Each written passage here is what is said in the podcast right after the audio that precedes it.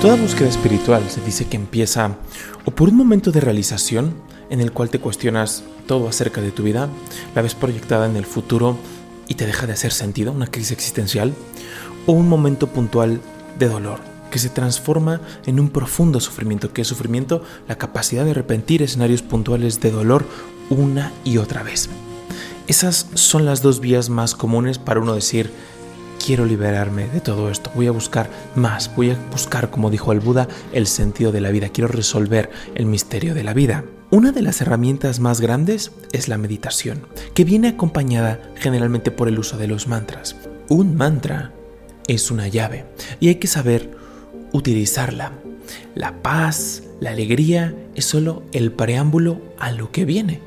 Y esta historia nos cuenta este proceso. Esta es la historia del pequeño Dhruva. Dhruva era el segundo hijo del rey Uttarapada. Este rey tenía dos esposas, Suniti y Suruchi. Suruchi era la favorita porque había dado luz a su primogénito, el príncipe Utama. Desde el momento en que Utama nació, toda la atención del rey estaba puesta en su primogénito. A Dhruva sí que lo quería, pero no había punto de comparación. Las diferencias que hacía el favoritismo del rey era evidente. Y un día, Utama estaba sentado en el regazo del rey. El rey estaba consintiéndolo, lo estaba abrazando. Dhruva, al verlos, sintió ganas de ir a abrazar a su padre también. Corrió y le extendió los brazos y su padre no le hizo mucho caso. Inmediatamente, la madrastra de Dhruva llegó a apartarlo y le dijo, niño, ¿qué te crees tú? ¿Qué estás haciendo aquí? Para tener ese tipo de atención de tu padre, tienes que volver a nacer otra vez, en un vientre diferente al de tu madre. Los ojos de tu padre únicamente están para Otama. Confórmate con vivir en el palacio, confórmate con decir que eres hijo del rey, pero nunca te va a ver de la misma manera que Otama. Imagínense el dolor de Dhruva a sus cinco años, la, humillación, la herida tan grande que le provocaron no solo las palabras de su madrastra, sino el hecho de haberse visto rechazado por, su padre, ver ese favoritismo tan claro. Corrió súper, súper afligido con su mamá, con su Niti. Le contó todo lo que todo lo que había pasado, la humillación, la indiferencia de su padre, las palabras de su madrastra. Y contrario a lo que todos pensaríamos aquí de darle consuelo, de intentar defender a su pequeño, su madre de alguna forma, no con las mismas palabras, pero confirma las palabras. Tu hermano es el primogénito. Es normal ver este tipo de preferencias. Pero esta vida todo es pasajero, todo es temporal.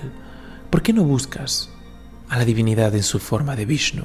Después de todo, es Dios quien te ha cuidado a través de distintos padres y madres. ¿Por qué no buscar en el refugio? ¿Por qué no buscar en el consuelo?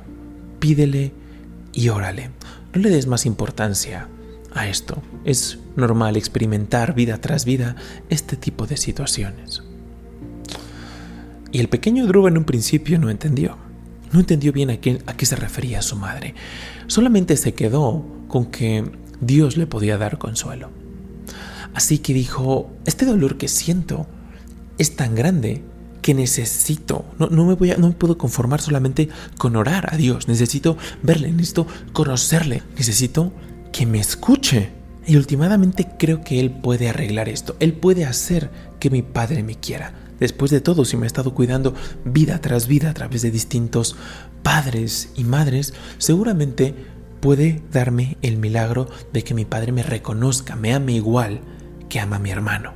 A sus cinco años, la determinación era admirable, porque no solamente se fue a su habitación a orar a Vishnu, decidió emprender un viaje, decidió centrar toda su atención, todas sus facultades en buscar a la divinidad. Y dijo, voy a absorberme todo el tiempo que tenga, lo voy a dedicar a esta búsqueda. Rápidamente resolvió irse del palacio e irse a meditar al bosque. Y se dijo, voy a abandonarlo todo y como un renunciante me voy a ir al bosque a buscar a Vishnu. Sin decir ni una palabra, el pequeño Dhruva emprendió su viaje. Mientras iba caminando, mientras se iba alejando, se encontró con el sabio Narada. Y Narada, compasivamente, sabía lo que estaba pasando, pero le preguntó a Dhruva, pequeño, ¿A dónde vas tan deprisa? ¿Por qué estás tan lejos del palacio? Y Druva le contó la humillación, el dolor que había sentido, cómo se había inspirado fruto de las palabras que le había dicho su madre y de las historias que ya había escuchado de otros tantos rishis.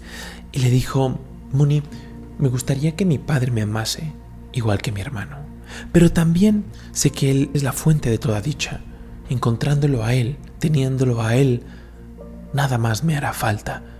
E incluso sé que él puede hacer que mi padre me quiera por más que mi hermano sea el primogénito, es algo que Dios me puede conceder.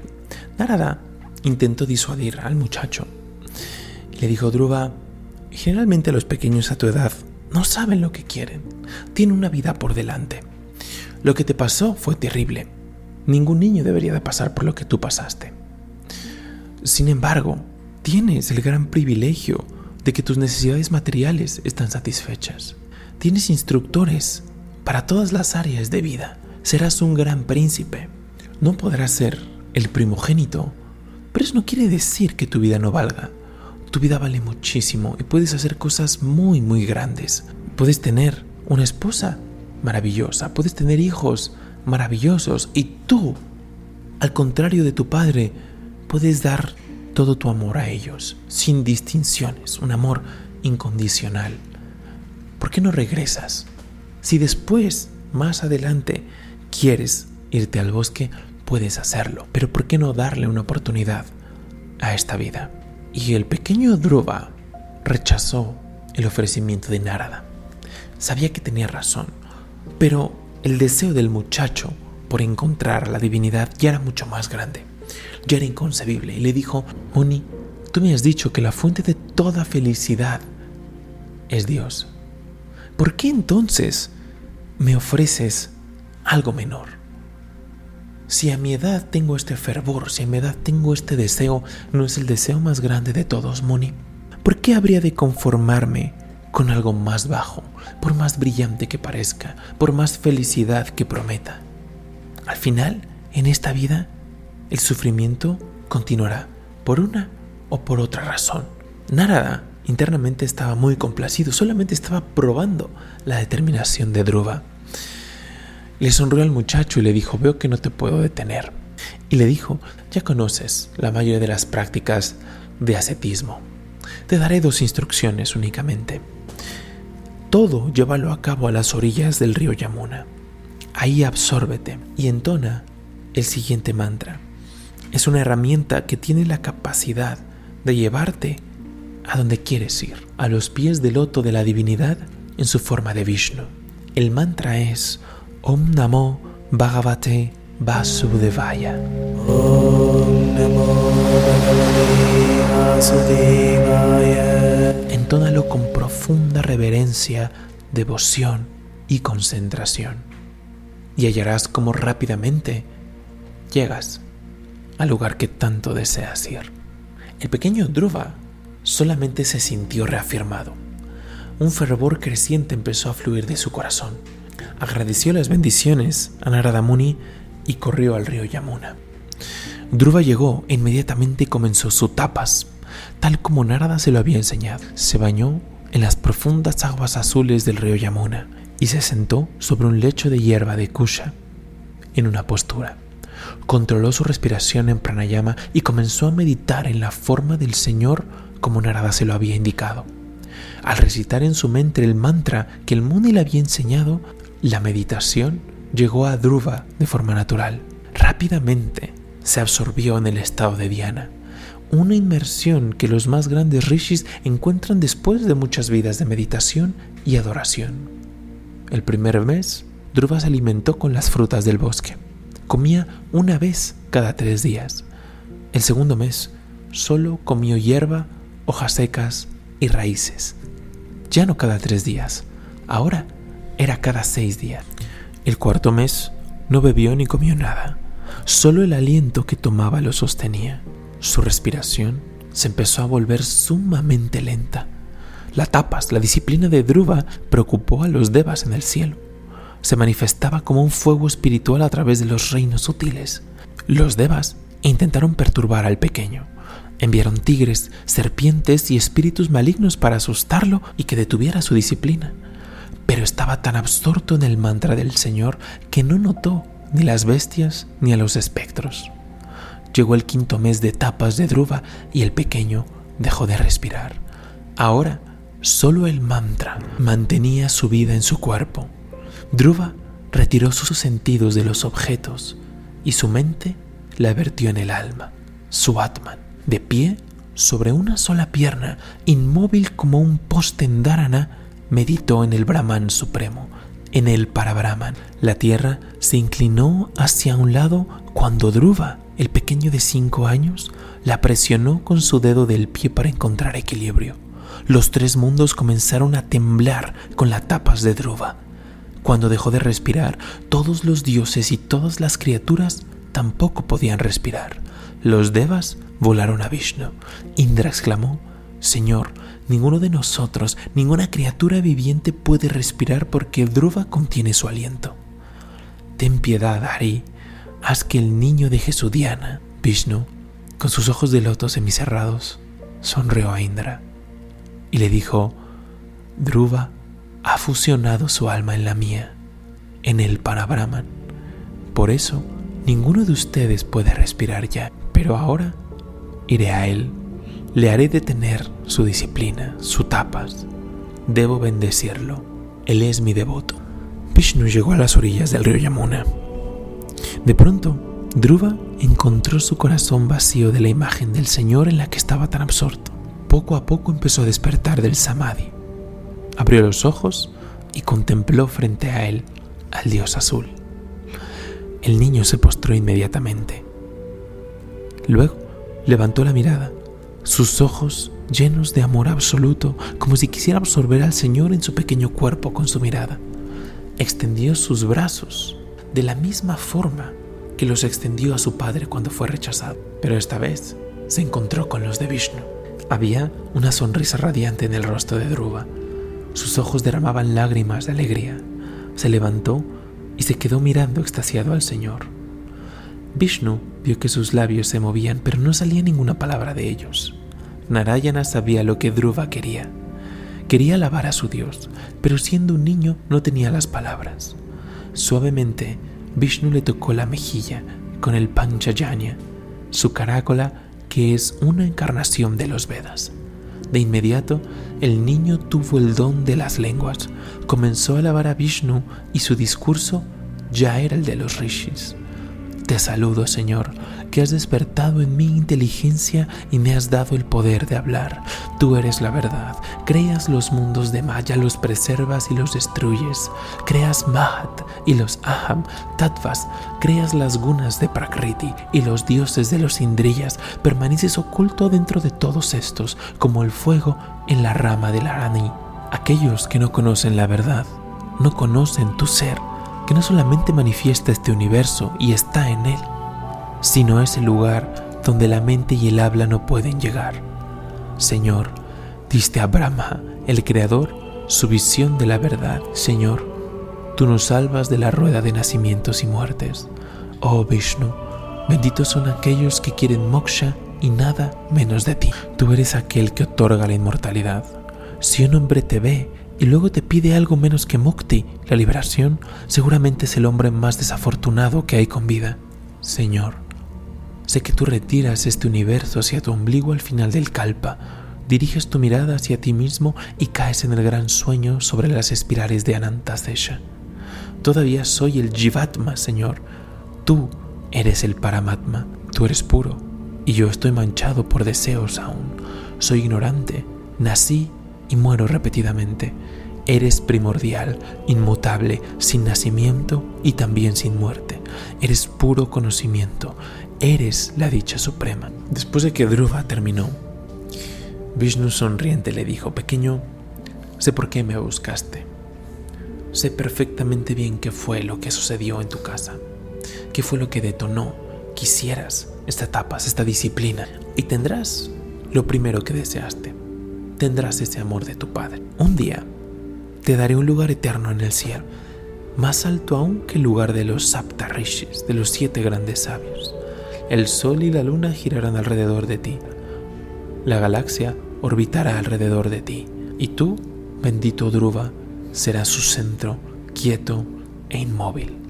De hecho, cuando los kalpas terminen y el pralaya extinga todas las estrellas, tu lugar será respetado. Druva, tú eres eterno. Pero pequeño, esa no fue la primera razón por la que viniste a mí. Tú querías ser el rey, querías heredar el reino de tu padre. Así que rey serás. La recompensa eterna te espera al final de tus días. Ahora tienes que regresar al reino. Te convertirás en rey. Y no solo eso, también tendrás el cariño de tu padre que tanto deseaste. Después de estas palabras, Vishnu se desvaneció. Y Dhruva se quedó pensando profundamente. No pudo evitar sentir algo de arrepentimiento. Con solo seis meses de etapas de disciplina, el Señor vino a mí, pero me comporté como un limosnero. Yo, que pude haber tenido moksha, pedí y oré por el samsara. Decepcionado consigo mismo, Dhruva regresó a su reino. Sin embargo, toda su vida, todos sus deberes, todo fue puesto siempre como una ofrenda a Vishnu. Y así llevó una vida llena de responsabilidades, llena de deberes, altibajos, varios momentos de dolor, terribles momentos de dolor. Pero últimamente vio cumplirse la promesa de Vishnu. Esta historia, esencialmente, porque es muy profunda, puedes llevarlo tan profunda como tú quieras, pero esencialmente nos está hablando del momento en el cual tú decides emprender tu sendero espiritual, de las bendiciones que te puedes encontrar, ya sea en la forma de una persona, de un sabio, como Narada, de una escritura, de diferentes formas, y de las herramientas que tienes. Pero más allá de las herramientas, la determinación para ponerlas en práctica. En el tema de los mantras, el mantra ahí está, todos lo conocemos, pero ¿cuántos tenemos un pequeño porcentaje de la determinación de Dhruva. Y no porque nos tengamos que convertir en ascetas, irnos al río Yamuna y eh, practicar austeridades severas. No, pero con las herramientas espirituales que tienes, si utilizas los mantras, ¿cómo los estás utilizando? Te sientas, te absorbes profundamente en ellos, recuerdas que es una herramienta para llevarte más allá. Porque en ocasiones sabemos personas, te lo digo porque me pasó, que simplemente por estar utilizando el mantra queremos que ya, que es, que es el final, es utilizar el mantra, sentir bonito y se acabó. Y Narada Muni y todos los rishis en las distintas escrituras, los distintos Puranas que hay, es lo mismo, es una herramienta, utilízala, te va a ayudar a dar pasos siguientes, pero tú vas a notar cómo te vas absorbiendo, absorbiendo y absorbiendo hasta que te vuelves uno con el objeto de adoración. En este caso, Dhruva fue en la figura de Vishnu. Pero estamos hablando del mantra como un vehículo para llegar a la divinidad más rápido. Esta es la forma suprema de utilizar los mantras. Y el pequeño Dhruva tenía uno solo. Era lo único que tenía. Su mantra, su devoción, su determinación y su disciplina. Y la última gran lección que nos da Dhruva es que dice, pedí samsara. Lo primero que yo fui pidiendo era el amor de mi padre, el reino. Eso era lo que estaba en mi corazón, oculto. Lo enterré un poquito diciendo que quería a Dios y todo, pero Vishnu sabía lo que quería. Me lo concedió. Y al final Dhruva, en ese periodo de reflexión tan, tan grande, que a lo mejor a distintas personas les, les ha o nos ha pasado en magnitudes quizá más pequeñitas, pero nos podemos identificar. Te dan exactamente lo que estabas pidiendo. Y Dhruva se dice, no pedí moksha, no pedí mukti, no pedí la liberación, pedí samsara. Pedí samsara. Me fue concedido. Y por eso es que su proceso de liberación tarda un poco más. Pero la promesa ahí estuvo. Fruto de esa tapas, de esa disciplina, ahí estuvo al final. Porque el corazón de Druva, del pequeño, era sincero. Esta última parte de la historia simplemente es un mensaje. Recuerda lo que estás pidiendo. No pasa nada. Si quieres A, B, C o D, está perfecto. Pero sé, muy consciente. El ascetismo de Druva está representando la disciplina corporal. Toda la energía está regada mientras estamos digiriendo, mientras nos estamos contaminando con múltiples cosas del exterior.